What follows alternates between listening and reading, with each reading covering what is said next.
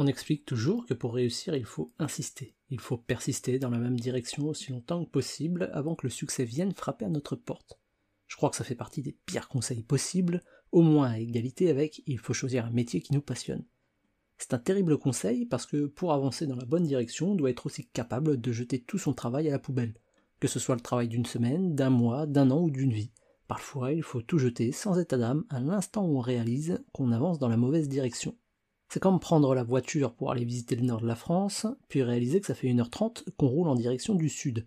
Quand on se rend compte, on ne continue pas. On cherche la première sortie et on fait demi-tour rapidement. C'est la même chose avec nos objectifs. Des écrivains peuvent jeter des manuscrits complets à la poubelle et repartir de zéro dès qu'ils réalisent que leur travail n'est pas à la hauteur. Des développeurs de jeux vidéo n'hésitent pas à jeter un an de travail à la poubelle s'ils réalisent qu'ils n'avancent pas dans la bonne direction.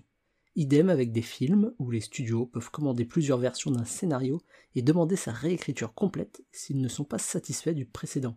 Un exemple récent dans le cinéma, c'est le film Sonic. La première version du personnage était horrible. Les fans ont protesté, et alors en réponse, le studio n'a pas insisté. Au contraire, ils ont écouté les fans et changé complètement le design du personnage, ce qui a grandement contribué au succès du film. Il y a des situations où il faut effectivement être capable de tenir bon et continuer d'avancer quoi qu'il arrive mais très souvent il faut aussi être capable d'admettre qu'on a faux sur toute la ligne et savoir faire les modifications qui s'imposent, voire repartir complètement à zéro.